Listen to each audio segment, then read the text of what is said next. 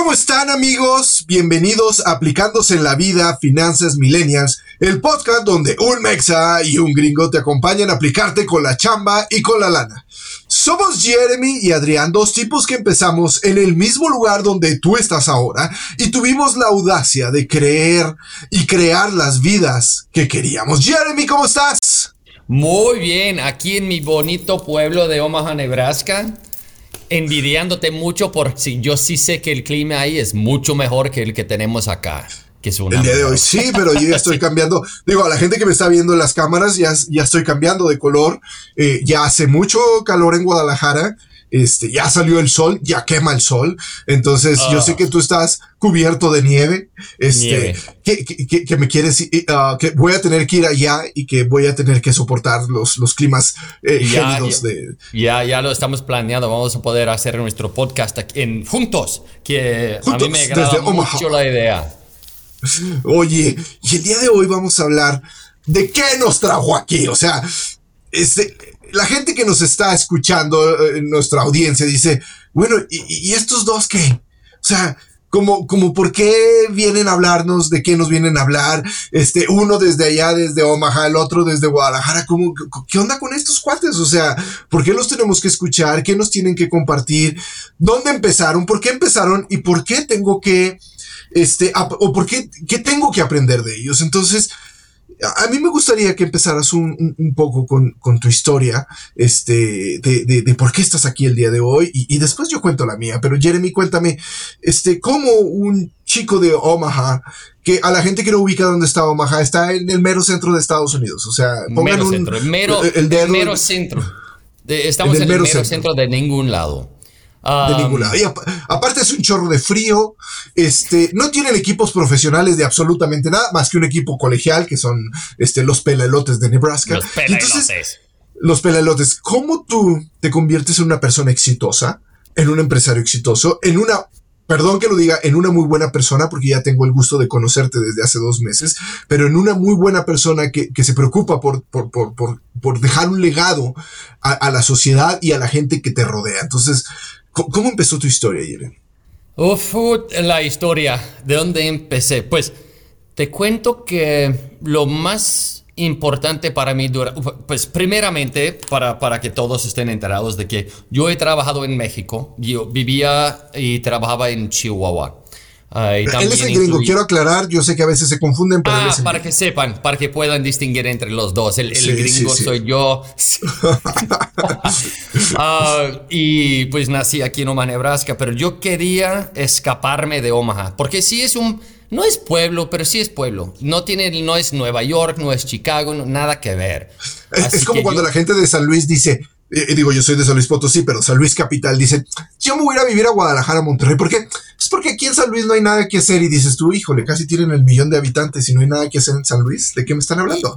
Y yeah, todo es relativo, ¿no? Y es igual sí. aquí porque ahora he vuelto a Omaha después de mis viajes, mis, mis, mis, mis, mis los lugares donde he trabajado uh, profesionalmente, que son Arizona, Colorado, Denver, eh, en Tennessee en Missouri, Kansas City, uh, Chihuahua y no sé Hermosillo. si Arizona, Hermosillo.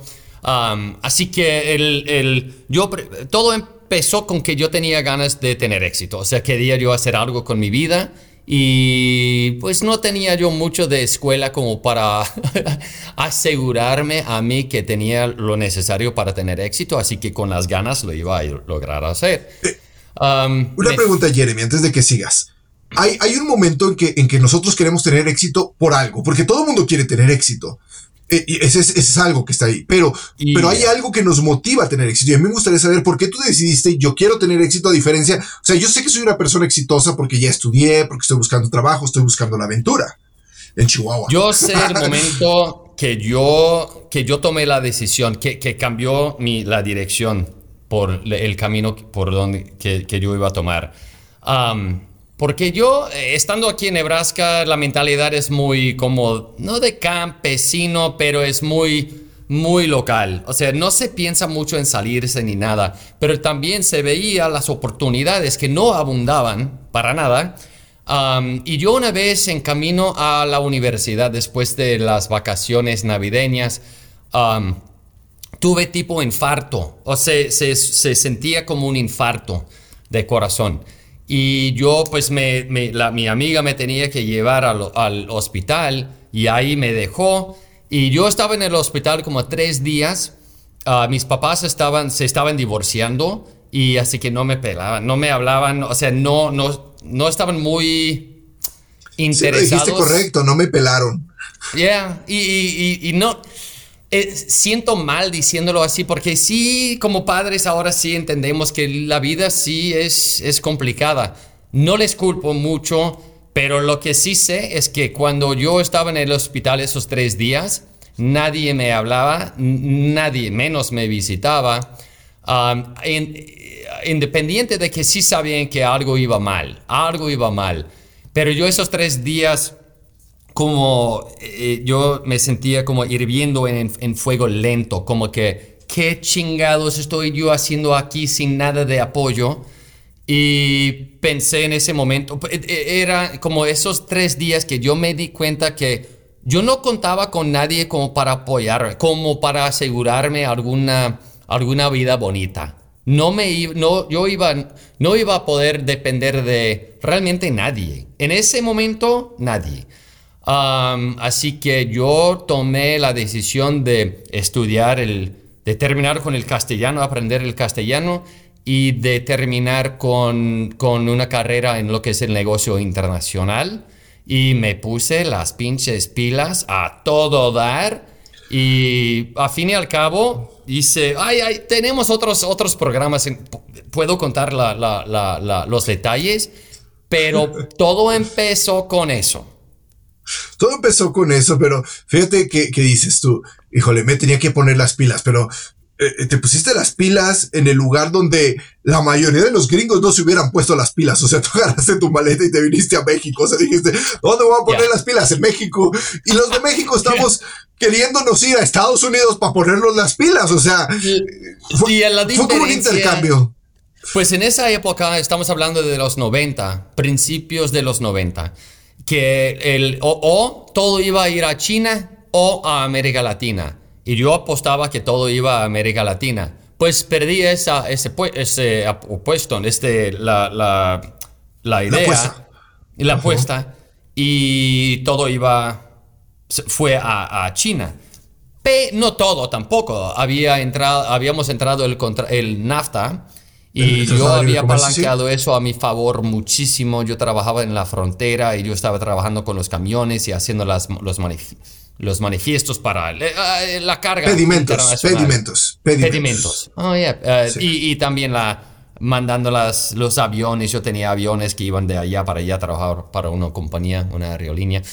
todo eso para decir que ya, yo seguí, yo, yo más bien estaba presionado por la, el, el horror de a lo mejor perder todo. Y eso es lo que me hizo pensar que, ok, o lo hago yo o, o o voy a fracasar pero bien. Y no quería yo regresar a la escuela y decirles a mis amigos de la escuela de que, oh ya fracasé y bien. No, ni madre, no, ni cagando. Yo iba a regresar a la escuela para las reuniones para decirles que sí me ha ido bien. Cada quien tiene que gracias, tener ese Gracias a Dios. gracias, a Dios, sí. Como, oh, cualquier mexicano. Oye, este, Compartimos muchas cosas. ¿Mande? Yo. Compartimos muchas cosas en común porque eh, yo también crecí en un pueblo, pero mucho más chiquito que Omaha. O sea, yo, yo crecí en un pueblo de 15 mil personas a dos horas de San Luis Potosí. Y, yo no sé definir si yo crecí en la clase media baja de México o en la clase baja alta. Eh, mi papá trabajaba para el gobierno eh, que en los ochentas el gobierno se devaluó completamente, estaba en, completa quiebra. Mi casa era muy modesta, este, pero yo tenía una eh, mamá rica y un padre pobre. Este, como el de la película, que diga como el del libro, perdón. seguro ella también tiene película, pero como el del libro. Yo tenía una mamá que decía que lo único que nos iba a dejar de herencia eran nuestros estudios y que nos iba programando para que quisiéramos más cosas en esta vida, para que, para que nos quisiéramos superar. Y sí me tocó ver ojo, no fui infeliz. De verdad fui muy feliz en mi infancia.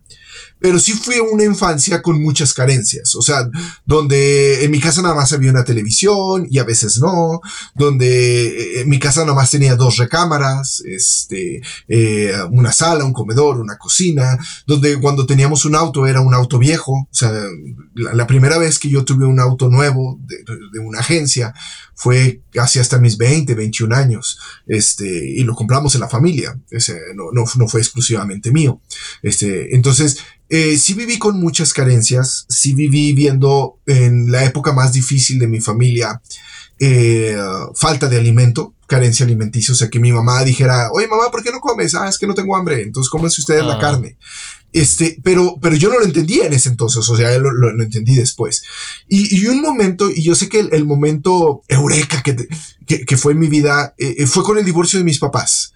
Eh, creo que mi mamá tomó una decisión muy valiente de decir, aquí no voy a llegar a nada, mi papá tenía problemas de alcohol, este, había perdido negocios buenos, se había vuelto una persona diferente, un poco agresiva, este, de hecho tengo un libro que, que, que habla sobre ello, se llama Padres Divorciados, y mi mamá nos, nos saca de ahí, y, y, y mi mamá nos educa en esta parte de, ok, no tenemos nada, pero podemos construir todo, y la base de esa construcción es que ustedes primero tengan la ambición, de querer hacer algo con su vida y yo les voy a dar las herramientas dentro de lo que pueda.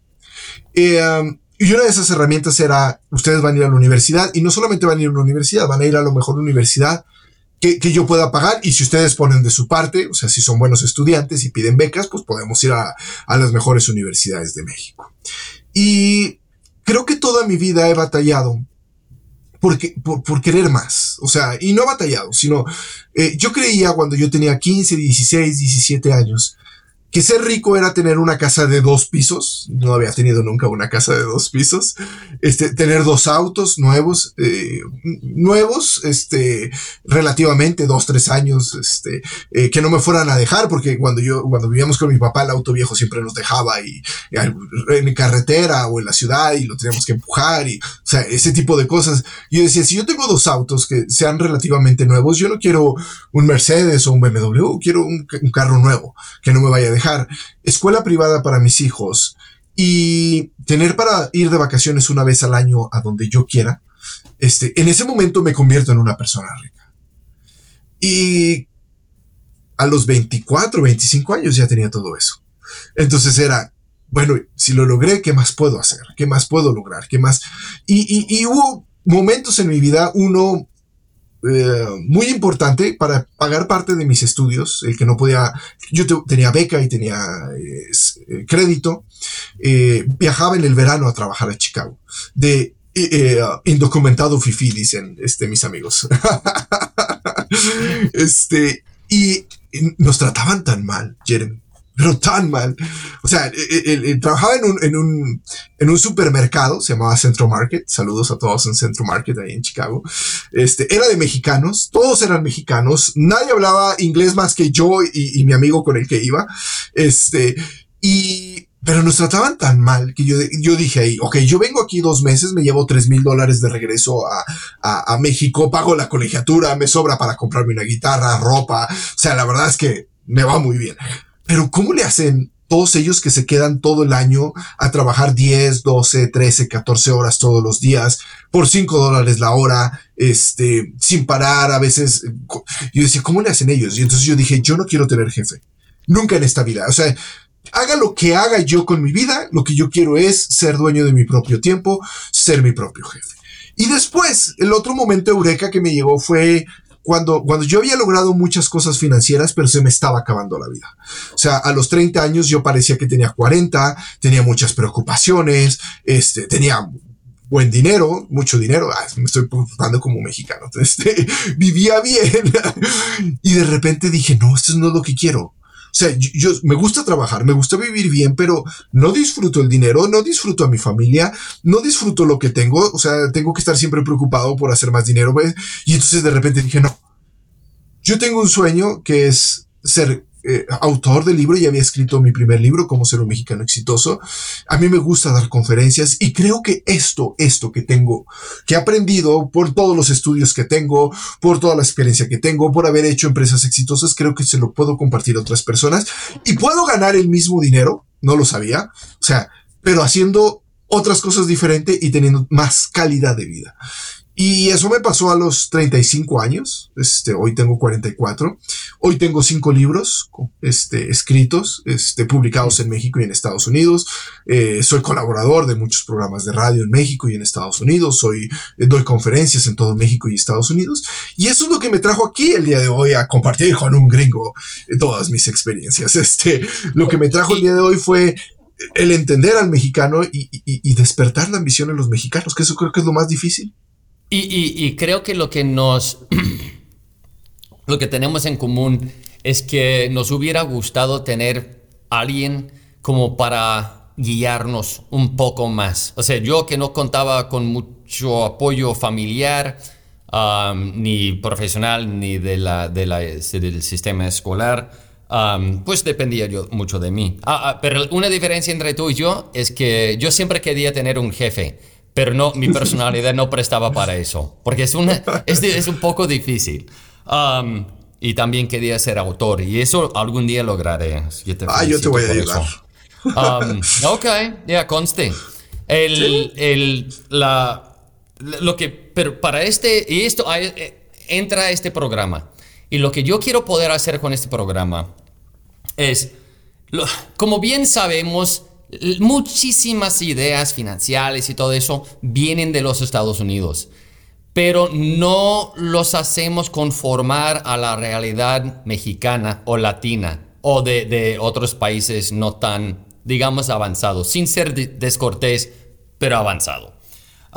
Y lo que yo quiero poder hacer con este show es hacer que tomemos en cuenta las diferencias de la cultura, de la economía, de, todo y, armar un plan realística que se pueda usar para lograr su éxito, su propia definición del éxito, que no tienes que hacerte un pinche empresario tampoco, es lo que uno puede hacer con el dinero que ganen. No, y no tienes que... Es, adaptar, es adaptarnos un poco a, a nuestra propia realidad para lograr tener un éxito como lo has dicho en tu libro, o sea, mucho de eso también tiene que estar involucrado en esto. Fiscal, familiar, eh, social, todo eso, sí. Con, eh, al fin y al cabo, lograr tener un equilibrio. Tener, un equilibrio, tener la felicidad. Tener un, tener un equilibrio y aquí lo que les vamos a enseñar es a que sí quieran una mejor calidad de vida, que quieran un mejor ingreso. Y lo que dijo Jeremy perfectamente, nosotros con nuestra experiencia, con nuestro éxito, porque no nos da pena decir que hemos tenido éxito, que hemos logrado en diferentes áreas eh, muchos, muchas metas cumplidas. Y nosotros queremos decirles cómo, cómo Jeremy, que, que, que, que creció eh, parte profesional en México y que trabaja en una empresa que trabaja en México, o sea, en una empresa que trabaja con personal mexicano, y yo, que soy un experto en estudiar el éxito de los mexicanos y que conozco de la A a la Z, ¿por qué tenemos que cambiar y por qué tenemos que hacer las cosas diferentes para ser exitosos? Los vamos a enseñar y vamos a hacer un excelente show. Esto es esto es eh, Finanzas Millennials, este, aplicándose en la vida, Finanzas Millennials, el podcast donde un mexa y un gringo, que hoy nos acabamos de presentar, los vamos a enseñar a tener muchas ambiciones, a aplicarse la chamba y la lana y lograr todos sus objetivos, todo lo que ustedes quieran lograr, todo lo que ustedes quieran tener, que lo que ustedes gusten. Pero nosotros les vamos a dar esas herramientas para que logren todas sus metas. Jeremy, despídete de nuestros miles y millones de, de, eh, eh, ¿cómo se dice? Eh, audiencia de, oyentes, radio oyentes, oyentes, ah. oyentes. Te digo que tú eres el mexicano. tengo Yo muchísimas decir listeners. listeners. yo, de hecho, sí tengo muchas ganas de avanzar con este programa porque siempre es algo que mi esposa y yo hemos querido poder hacer para para, para, para los empleados, para nuestros empleados, pero también profesionales en, en México, porque dependemos mucho y amamos mucho a, México y a la gente mexicana. Así que a ver dónde nos lleve el show. Yo quiero mucho a los gringos y sobre todo a las gringas. Entonces nos vamos a llevar muy bien. No olviden suscribirse a este podcast. Vamos a tener muchos programas, vamos a hablar de muchas herramientas que nos van a ayudar a ser gentes, personas exitosas con la experiencia de Jeremy y, mi experiencia. Entonces, suscríbanse a, a nuestro podcast y nos vemos en una próxima entrega. Bye, Jeremy. Chao.